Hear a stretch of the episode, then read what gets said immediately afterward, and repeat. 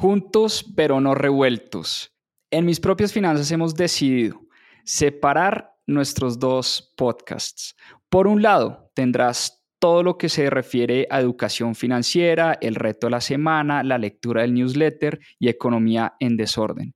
Pero queremos hacer un podcast exclusivo para hablar sobre libros. Tendrás los casi 100 episodios que ya hemos hecho de Club de Lectura en mis propias finanzas y todo lo que hemos aprendido a través de la lectura y además seguiremos subiendo nuestros episodios del Club de Lectura que hacemos los domingos. Te voy a dejar en la descripción de este episodio el link del nuevo podcast más 2.7 Club de Lectura. Espero te guste.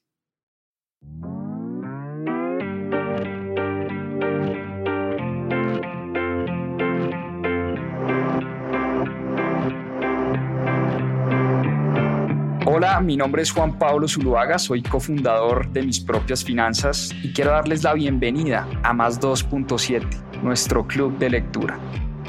Durante 52 semanas leímos un libro todas las semanas y en este club de lectura van a encontrar la conversación de todo lo que aprendimos a través de la lectura. ¿Por qué más 2.7? En la región se leen menos de 2.7 libros al año y es una estadística que queremos combatir. Disfruten esta conversación y este aprendizaje que tuvimos a través de los libros. Bienvenidos. Bueno, muy bien. Domingo 7 y media de la noche. Nuestra cita obligada con el club de lectura, con los libros Muchas gracias a los puntuales de siempre que se conectan todas las semanas y a los que se conectan por primera vez. Recuerden que este es un espacio donde hablamos de libros, historias de emprendimiento, de economía, de finanzas, de inversiones. Hoy tenemos una historia lindísima. Vamos a estar hablando de la historia de Pixar contada a través de su director y CEO Ed Catmull eh, y el libro se llama Creatividad SA.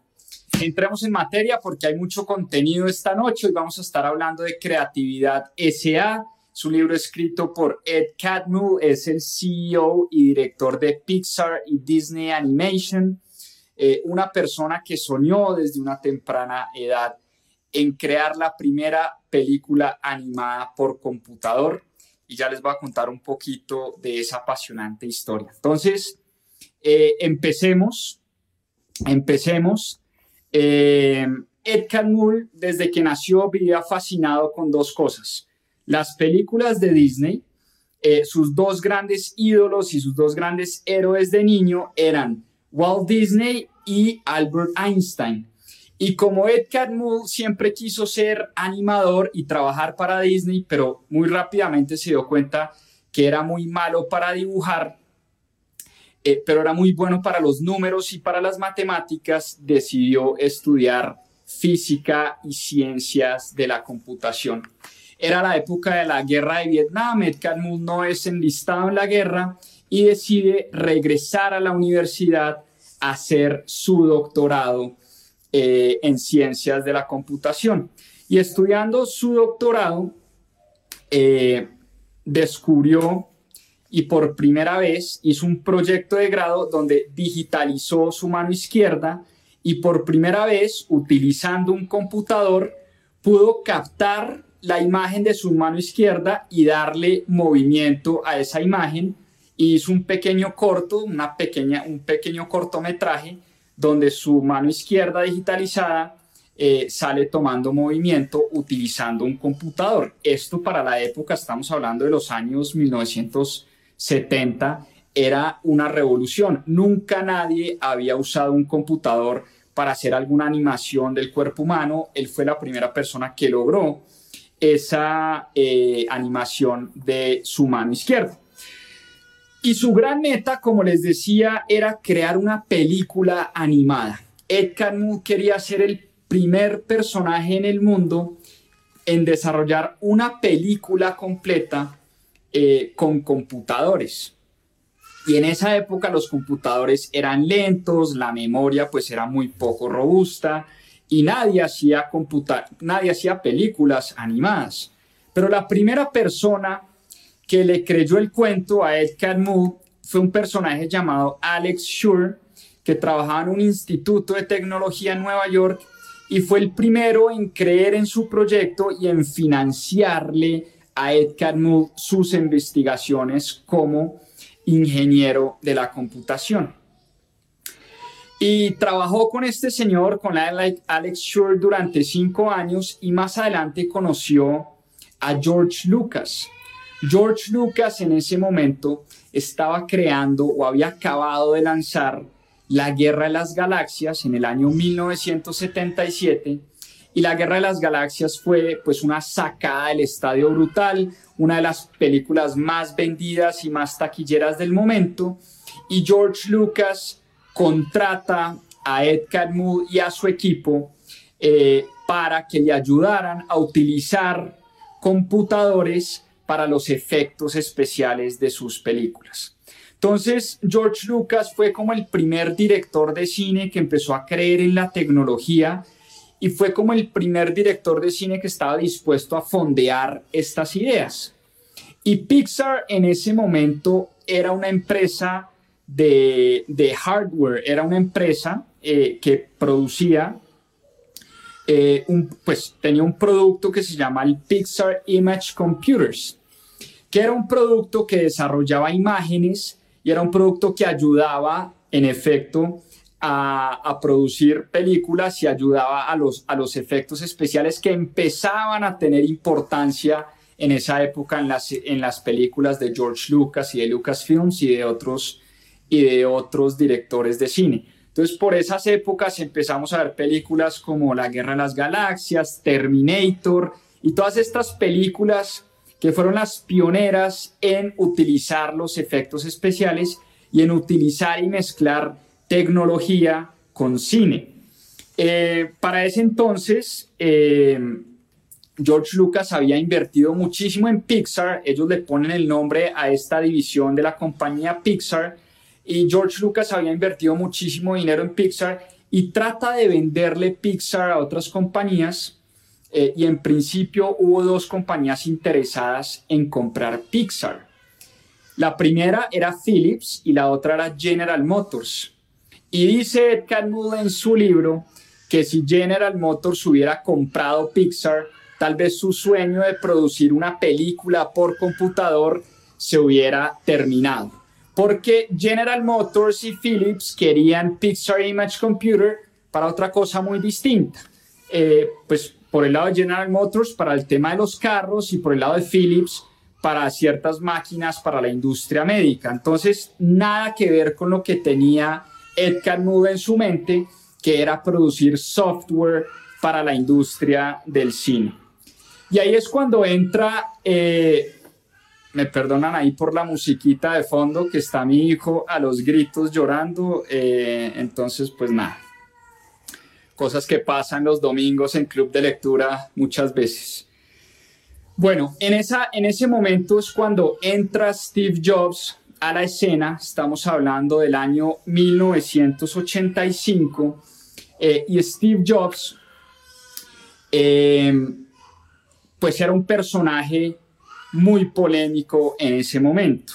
Steve Jobs cuando conoció a Ed Catmull, Ed Catmull dice que tenía una personalidad arrolladora, una personalidad supremamente enérgica, era un tipo supremamente apasionado, que lo hacía sentir a él muy incómodo, era, era un tipo con el que no era fácil tratar. Eh, pero Steve Jobs en ese momento, y no sé si han leído eh, la biografía de Walter Isaacson sobre Steve Jobs, una biografía fascinante. Pero Steve Jobs en ese momento se había peleado con John Scully de Apple y lo habían sacado, lo habían echado de Apple. Entonces Steve Jobs tenía esta gran obsesión de comprar Pixar, pero con el objetivo de crear una empresa de computadores. Eh, obviamente una empresa que le compitiera de frente a Apple Computer. y Steve Jobs tenía algo muy claro, él sabía que comprando Pixar no estaba comprando un hardware, no estaba comprando un software increíble, no estaba comprando una compañía que producía mucho dinero, sino por el contrario estaba comprando una compañía que perdía dinero todo el tiempo. Pero tenía clarísimo que lo que estaba comprando era un equipo muy talentoso de personas. Y Steve Jobs pagó en esa época 5 millones de dólares por Lucas, eh, por Pixar, a Lucasfilm, a George Lucas. Y en ese momento dice Ed Catmull que había nacido una pequeña y luchadora empresa llamada Pixar. Estamos hablando del el año 1986, hace 35 años exactamente. Y en ese momento nace Pixar de la mano de Steve Jobs, pero Steve Jobs tenía claro que Ed Catmull y su equipo eh, debían ser los encargados de liderar esta iniciativa. A todas estas, Pixar era una compañía en problemas, que solo generaba pérdidas, que estaba tratando de encontrar su rol en el mundo de la computación y de la animación, y dejaron de un lado el tema de vender hardware y empezaron a vender software empezaron a hacer algunas propagandas eh, para algunas compañías de, del S&P 500, compañías grandes en Estados Unidos, y empezaron poco a poco a meterse en eh, animaciones utilizando computadores. Y fue en el año 1990-91, eh, si la memoria no me falla, que cierran por primera vez un contrato con Disney para hacer las primeras tres películas con animación. Fíjense que habían pasado 20 años desde que Ed Catmull, el CEO de Pixar, había soñado en crear la primera película animada utilizando únicamente computadores y estábamos en el año 1990, es decir, 20 años después, que esto iba a convertirse en una realidad. Pixar iba a ser la primera compañía de la mano de Disney en crear una película animada. Y ahí es cuando entra a la escena Toy Story. Toy Story, esta genialidad que se inventan, por supuesto, los creativos de Pixar, una historia eh, donde los juguetes cobran una relación muy importante con los seres humanos. Eh, y es una historia fascinante y muy bonita. Seguramente muchos de ustedes han visto la película de, Toy Story, la 1, la 2, la 3. Eh, pero es, una película y una historia fascinante, pero donde estuvo la gran genialidad eh, de Steve Jobs Steve Jobs a propósito venía perdiendo muchísimo dinero de la mano de Pixar. Para el año 1991, antes de sacar al aire Toy Story, Steve Jobs ya había perdido 54 millones de dólares de su patrimonio. De su patrimonio y había invertido a Pixar 54 millones de dólares para que Pixar saliera adelante. Entonces Steve Jobs y el equipo de Pixar bastante desgastado eh, trató de vender, trató de vender la compañía varias veces. Por un lado se la trató de vender a Microsoft. Microsoft en algún momento llegó a ofrecerle a Steve Jobs 90 millones de dólares por Pixar. Y Steve Jobs estaba pidiendo 150 millones de dólares por la compañía.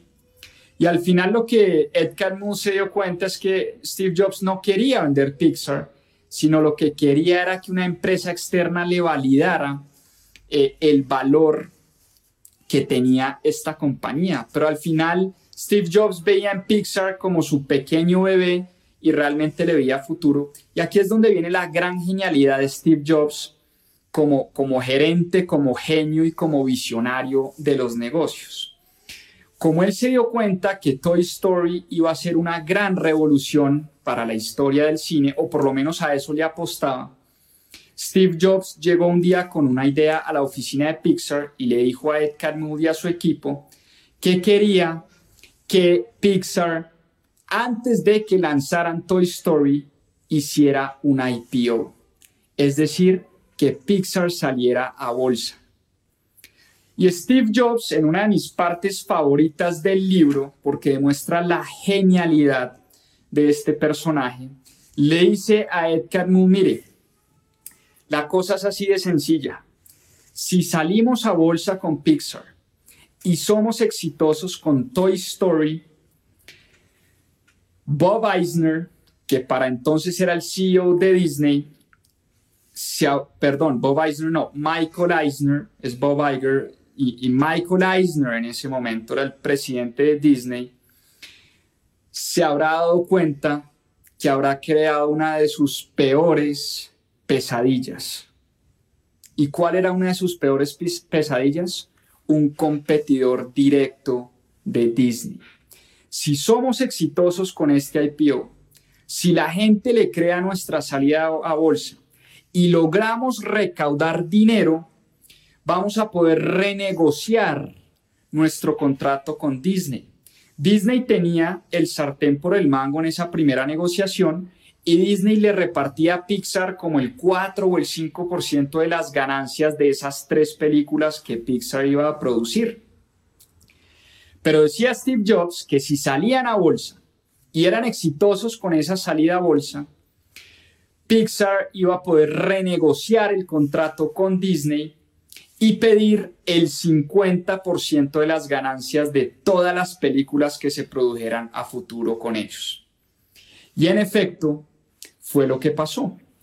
Pixar sale a bolsa en 1995 en el IPO más grande de la historia hasta ese momento, recaudando 140 millones de dólares. Toy Story lanza y una semana después Pixar sale a bolsa y recauda 140 millones de dólares en esa salida a bolsa. Una genialidad de Steve Jobs porque logra no solo garantizar la seguridad financiera y el futuro de Pixar, sino que además renegociar los contratos con Disney y hacerse a ese 50-50 de las ganancias futuras eh, de todo lo que produjera Pixar de la mano de Disney. Es un momento mágico, es un momento donde Ed Catmull y su equipo se dan cuenta que todo lo que habían soñado durante 20 o 25 años, ese gran sueño que había tenido Ed Catmull desde niño, viendo las películas de Walt Disney, viendo La Sirenita, viendo El Rey León, viendo Dumbo, viendo Peter Pan, viendo todas estas películas eh, que veía en su infancia, eh, llegaba el momento de trabajar de la mano de esa compañía que tanto soñó toda su vida, pero además siendo supremamente exitoso porque Toy Story para ese entonces fue la película más taquillera del momento. La sacan del estadio con el IPO, la sacan del estadio con la salida a bolsa y con, la, con el estreno de Toy Story. Eh, y Pixar empieza a tener un nombre importantísimo en la industria del cine, en la industria de la animación y en la industria y en los negocios en general. En, en, Wall Street solo se hablaba de Pixar en ese momento. Y pasa lo que le pasa a muchas personas exitosas. Y lo he leído una y otra vez en libros sobre emprendimiento, sobre grandes historias de empresarios donde el empresario o el, o el, protagonista principal de la historia ha soñado con una meta toda su vida. Fue lo que le pasó a Ed Catmull. Soñó con crear la primera película animada. Soñó durante 25 años por llegar a donde había llegado. Y en ese momento había logrado sacar la película más exitosa de todos los tiempos, una película creada 100% con computadores y 100% animada. Es decir, lo había conseguido todo, había conseguido lo que más quería, estaba siendo exitoso, tenía dinero, era famoso, eh, había cumplido su sueño de niño. Y lo que le pasa en este momento a Ed Catmull es lo que le pasa a muchos muchos personajes exitosos y muchos personajes que logran la gloria. y es que empiezan a sentir un vacío enorme y empiezan a preguntarse, ok, esto fue lo que soñé durante toda mi vida. ¿Y ahora qué? ¿Y ahora qué? Ed Catmull necesitaba crear un nuevo sentido de misión, porque toda su vida había trabajado para crear la primera película animada por computador. Y ahora que lo había logrado, sentía un vacío enorme y una falta de propósito enorme. Y empezó a preguntarse y a cuestionarse un montón de cosas. Empezó a preguntarse si todo lo que había construido durante toda su vida había valido la pena. Y me acordó de un libro de Tony Robbins que dice que el secreto de la felicidad está en el constante crecimiento. Los seres humanos siempre tenemos que estar creciendo.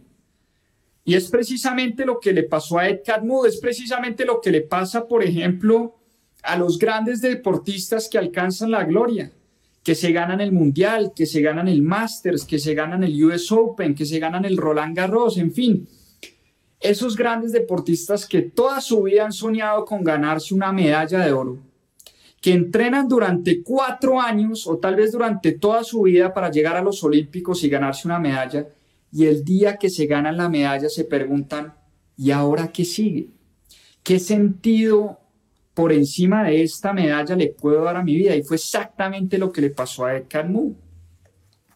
Y por eso empezó a preguntarse cuál era ese siguiente objetivo en su vida, cuál era la misión que iba a guiar su vida como empresario, como líder y como director de una de las empresas de momento. Y en ese momento se dio cuenta que lo que quería de ahí en adelante era crear el estudio de animación no solo que hiciera películas muy exitosas, sino que además, oigan esto, contribuyera positivamente al mundo. Y para contribuir positivamente al mundo, descubrió Ed Catmull, él tenía que crear una empresa donde la cultura de creatividad fuera el centro de su compañía. Habían logrado llegar muy lejos, pero él, entendía el peligro de alcanzar el éxito. Entendía que las compañías para seguir creciendo y para seguir innovando tenían que tener una cultura creativa en el centro.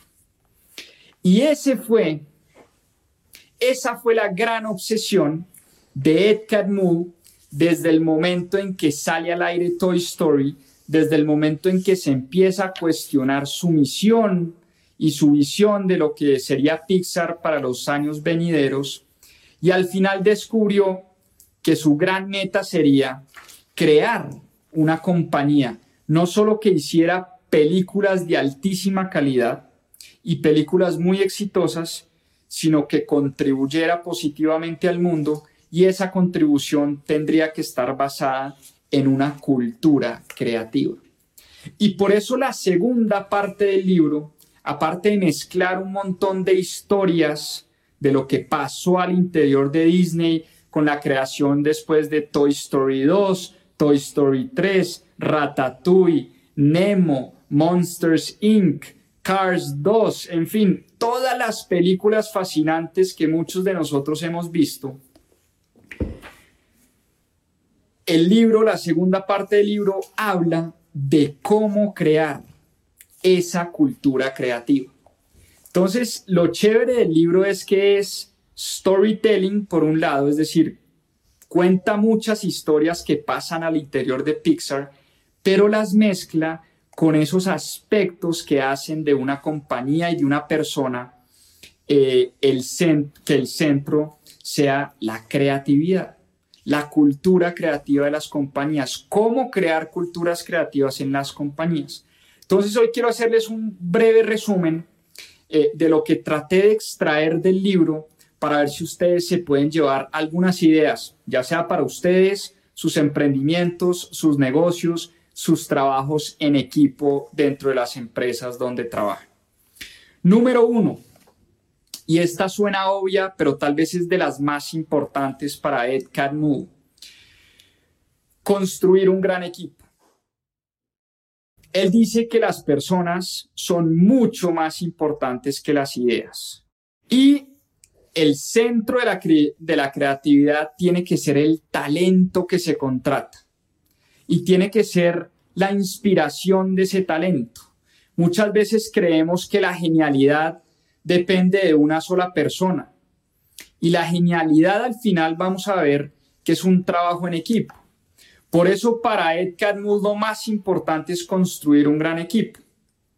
Y por eso él siempre, siempre, siempre trata de contratar gente más inteligente y más capaz que él, así al principio parezca una amenaza. Uno siempre tiene que tratar de rodearse de personas más talentosas, que sepan más que uno, que le puedan enseñar a uno muchas cosas, porque esa es un poco la base eh, de la cultura creativa. Y debe uno crear un ambiente dentro de la empresa, esta es la número tres. Hay que crear un ambiente dentro de la empresa para que la gente exprese sus ideas con libertad. Esto es muy importante. Y al interior de Pixar se creó un equipo llamado Brain Trust, que era un equipo conformado por varias cabezas y varios líderes de distintas áreas de la compañía, donde se fomentaba la retroalimentación continua, donde las ideas y los problemas se traían a la mesa y se discutían entre varios equipos de trabajo. Y fíjense qué curioso, eh, Steve Jobs tenía prohibida la participación en estos equipos de Brain Trust y en estos equipos de retroalimentación. Dice Ed Catmull que Steve Jobs era un personaje tan intenso, tan apasionado, tan intimidante dentro de los grupos, que cuando Steve Jobs llegaba a una reunión en Pixar, la gente se paniqueaba, la gente se quedaba callada, hasta que un día le dijo a Steve Jobs, Steve, te tengo una noticia, no volvés a estas reuniones, no, no te queremos en las reuniones, porque nos estamos dando cuenta que estás afectando la franqueza y la honestidad de la compañía. Cuando tú estás en las reuniones, la gente se intimida, la gente no puede decir o no, no dice lo que siente, la gente eh, no es capaz de expresar sus opiniones y por eso te pido el favor, te pido el favor que no asistas a estas reuniones de Brain Trust. Y por eso la franqueza en Pixar era más importante que la jerarquía. O sea, le dijeron al dueño de la empresa, aquel que había puesto de su bolsillo 54 millones de dólares para sacar la empresa adelante, el presidente de la compañía le dice al dueño, por favor no vengas a estas reuniones porque la gente te tiene pánico. Me pareció eh, que demuestra además mucho de lo que realmente era Steve Jobs porque al final vamos a ver en el epílogo, en el epílogo del libro, Ed Catmull habla mucho sobre Steve Jobs, un personaje muy mal entendido por muchas personas, pero habla mucho porque Steve Jobs simplemente dio un paso al costado y no volvió a esas reuniones. Número cuatro, hay que compartir los problemas con la gente. Hacerse vulnerable hablar de los problemas propios y de los problemas de la compañía y compartirlos con la gente le hace muy bien a la cultura creativa de la empresa. Por una razón muy sencilla, es que cuando uno comparte los problemas en vez de esconderlos, las soluciones pueden venir de cualquier persona. Uno siempre cree que las soluciones la tiene la junta directiva, o en este caso las tenía Steve Jobs, o los directores eh, y, los altos ejecutivos de la empresa. Pero Ed Catmull se dio cuenta que en la medida en que compartía los problemas de Pixar, encontraba soluciones en cualquier persona. Y por eso hacerse vulnerable, compartir los problemas puede jugar a favor de la cultura creativa de las compañías. Número 5 entender que el cambio y el azar, el azar sobre todo, hacen parte de la vida eh, y que por naturaleza los seres humanos le tenemos mucho miedo al cambio. Y esto se demuestra el día que Disney compró Pixar. La gente de Pixar tenía mucho miedo a ese cambio. La gente de Pixar sentía a Disney como ese gran monstruo, ese gran gigante que iba a venir a, absorberlos y a matarles su creatividad. Y dice Edgar que todos los seres humanos pues somos muy reacios al cambio y que además nunca tenemos presente que el azar, la suerte, juega un rol muy importante en nuestras vidas. El problema con el azar y la suerte es que es muy difícil de medir. Es muy difícil de entender el rol que juega la suerte en nuestra vida.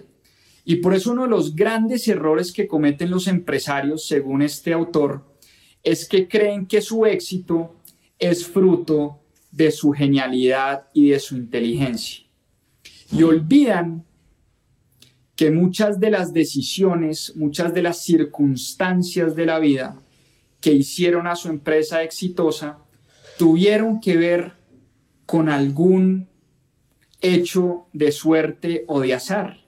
Entonces, cuando nos nublamos y pensamos que nuestro éxito depende únicamente de nuestra disciplina, de nuestra inteligencia, de nuestra genialidad, muchas veces podemos esconder los problemas que hay de la compañía, podemos dejar de un lado esa humildad que necesita todo líder y todo dueño de empresa para entender que como la suerte juega un rol importante, siempre hay que estar alerta a las distintas eh, circunstancias alrededor de los negocios.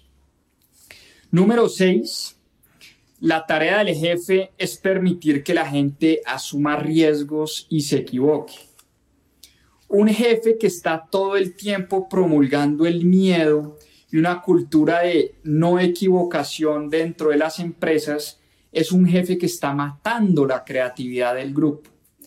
Y por eso en Pixar existe eh, un mantra y es, equivóquese todo lo que quiera, pero equivóquese rápido y corrija.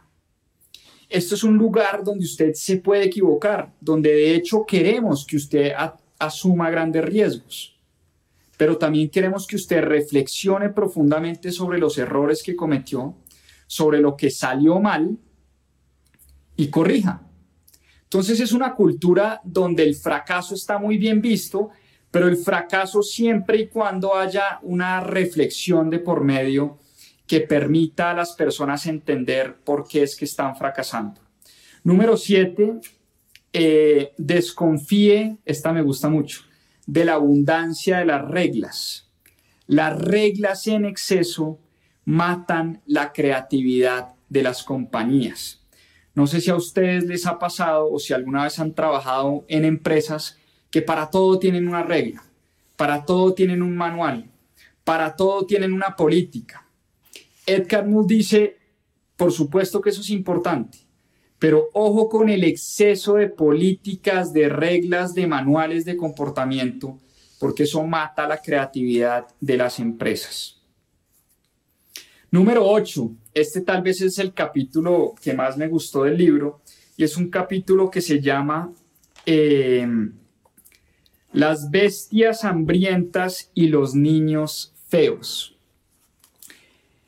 Y Edgar Moore dice, mire, todas las compañías tienen bestias hambrientas. ¿Y qué son las bestias hambrientas? Son esos productos o esas líneas de negocio que le dan de comer a la empresa, pero que son bestias hambrientas. Son, son líneas de negocio pesadas, que comen muchos recursos, que se llevan gran parte del talento de la empresa, que hay que dedicarles muchísimo tiempo entonces, em, esas bestias hambrientas, por supuesto, son necesarias, para, pues son las que le dan el flujo de caja a las compañías, pero por otro lado están los niños feos. Y los niños feos son esas nuevas ideas de las empresas que siempre al principio son feas y son mediocres. Siempre las nuevas ideas están incompletas, no funcionan, em, son mediocres, pero dice él, un poco la analogía es, hombre, un niño recién nacido casi siempre es feito, pero no por ser feito quiere decir que usted lo va a abandonar, que usted lo va a dejar de querer, eh, que usted lo va a regalar, de ninguna manera, al revés.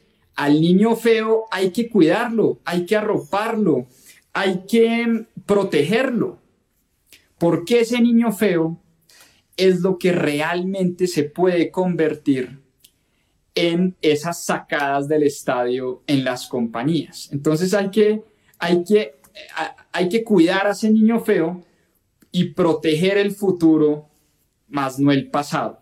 Muchas veces como líderes de compañías, como dueños de empresas, lo que hacemos es proteger lo que ha funcionado en el pasado y matar las nuevas ideas simplemente porque están incompletas, porque son mediocres, porque suenan muy descabelladas. Ed Catmull dice, mire, el pasado hay que protegerlo, pero las ideas nuevas sí que son importantes. Esos niños feos hay que darles forma, hay que educarlos, hay que arroparlos, porque esos niños feos se pueden convertir en grandes leyendas. Número 9, eh, y es mi favorita, y por eso cierro con esta, es el aprendizaje continuo. Y para los que ya nos conocen en mis propias finanzas, cada vez que escribimos un blog o terminamos una charla de estas, decimos a seguir aprendiendo, porque nos encanta eh, la curiosidad intelectual, nos encanta aprender, nos encanta leer cosas nuevas, nos encanta todo el día estar descubriendo cosas que le pueden ayudar a uno. Y ese es uno de los grandes pilares de Pixar, el aprendizaje continuo. Pixar de hecho tiene una universidad se llama Pixar University. Y en la Universidad de Pixar, eh, los empleados toman clases de baile, de yoga, de mindfulness, de programación, de diseño, de dibujo, de filmación, de ballet. Hay un montón de clases eh, que suenan muy raras a veces, pero lo que enseñan estas clases y lo que pretende Ed Catmull con la Universidad de Pixar no es que la gente se vuelva profesional en yoga o, bailarines profesionales o que el artista se convierta en programador profesional o que el programador se convierta en dibujante profesional, sino lo que quiere incentivar Ed Catmull con su universidad es ese aprendizaje continuo. Es hacerle sentir a las personas que todos en algún aspecto de la vida somos principiantes y que todos podemos desarrollar talentos. Y por eso lo importante y el mensaje que le deja la Universidad de Pixar a su gente es esa curiosidad de estar aprendiendo todo el tiempo cosas nuevas y además es un espacio donde se juntan distintos talentos y distintas mentes de la empresa para hacer cosas que los sacan de la zona de confort. Entonces están los directores, los programadores, los dibujantes, los encargados de filmación, teniendo una clase de zumba o de tango o de música o de guitarra. Entonces también es un espacio para compartir, para romper el hielo. Digamos que se ha convertido la Universidad de Pixar en un espacio que fomenta muchísimo el trabajo en equipo y la creatividad dentro de la compañía.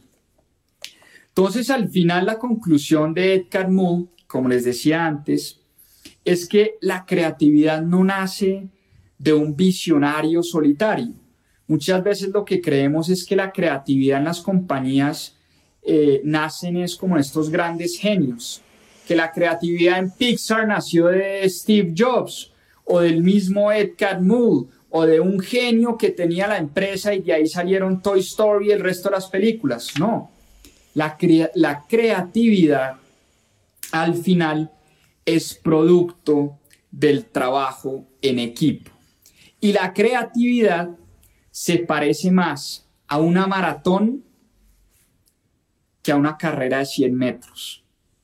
Se parece más a una disciplina de muchos años que se va construyendo y es un proceso a un momento en el tiempo de genialidad.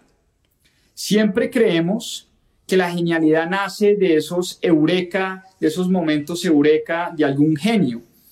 Y realmente lo que nos demuestra Ed Catmull en su libro y en Pixar, que es una de las compañías más creativas e innovadoras del mundo, es que la creatividad, el proceso creativo, es un trabajo en equipo, es un trabajo de muchas personas, es un proceso de años.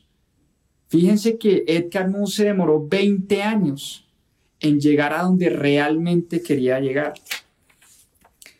¿Y qué es de Pixar hoy en día? Ustedes ya conocen la historia porque la contamos cuando leímos eh, Ride of a Lifetime de Bob Iger, el CEO de Disney. Ustedes conocen ya la historia de Pixar los que no estuvieron en este club de lectura, rápidamente se la resumo. En el año 2006, eh, eh, Steve Jobs le vende Pixar a Disney por ojo a la cifra, 7.400 millones de dólares.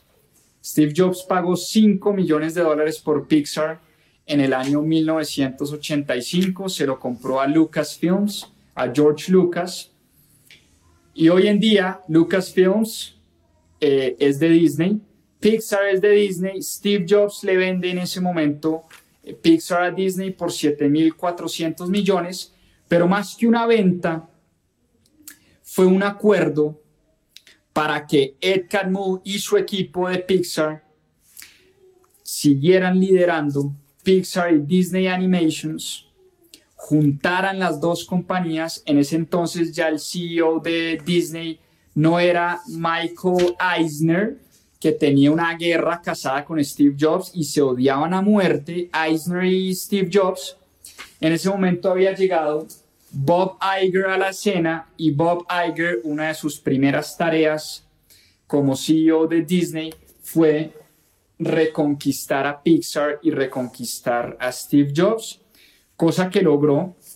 Bob Iger, hay una historia muy bonita donde se sienta con Ed Catmull en su primera reunión y le dice, mire, acabamos de abrir eh, Disney en Hong Kong eh, y tuve una epifanía.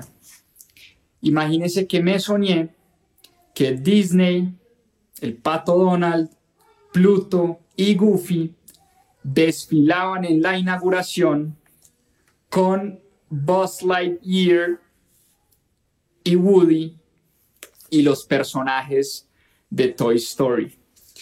Eh, con esa frase, Bob Iger enamoró a Ed Catmull y al equipo de Pixar y finalmente lograron llegar a ese acuerdo Recordemos que Steve Jobs eh, vende Pixar a Disney pocos meses antes de morir. Él ya sabía que tenía un cáncer muy agresivo y que sus últimos días estaban contados.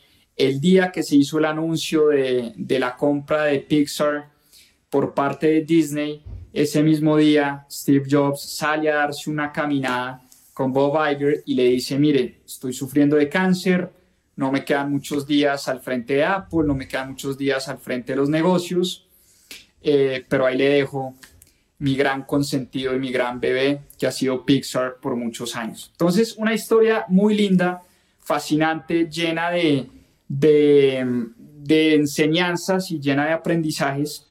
Y el final del libro es un epílogo, una especie de homenaje a Steve Jobs, a este gran genio eh, fundador eh, eh, y que compró Pixar y que tuvo mucho que ver con el desarrollo de Pixar. Y dice Ed Catmull, el CEO de Pixar, en su epílogo, hablando de Steve Jobs, que trabajó 26 años de la mano de Steve Jobs. Y durante 26 años, por supuesto, logró construir una relación no solo de trabajo, sino de amistad profunda y dice Ed Catmull que la imagen de Steve Jobs realmente es una imagen desenfocada. Siempre nos quedamos con la imagen de Steve Jobs, eh, pues de ser un hijo de madre con sus empleados, con la gente con la que trataba, de ser un tipo supremamente enérgico, apasionado, pero también muy difícil de tratar. Y dice Catmull que en efecto Steve Jobs era así, en sus principios, pero que poco a poco aprendió a tener más empatía con la gente, más empatía con sus empleados, más empatía con, los, con las personas con las que trabajaba.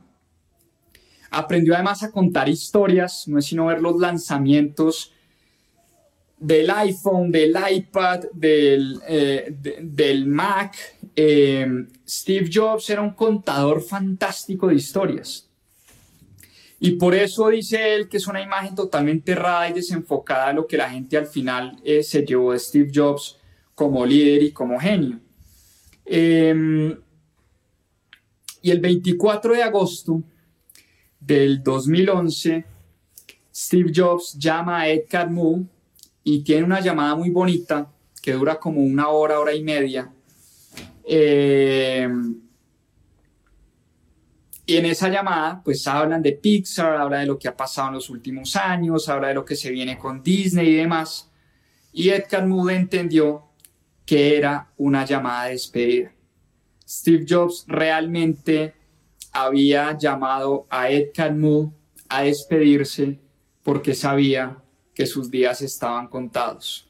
Y en efecto, cuatro semanas después de esa llamada, fue la última vez que Ed Catmull escuchó su voz y cuatro semanas después eh, muere eh, Steve Jobs eh, de cáncer y de su enfermedad. Entonces, esta es la historia de cómo un personaje que soñó desde muy niño con las películas de Walt Disney. Walt Disney era su gran héroe de la mano de Albert Einstein como un niño apasionado y creativo soñó desde muy pequeño crear la primera película animada por computador y trabajó durante 20 años para que eso pasara.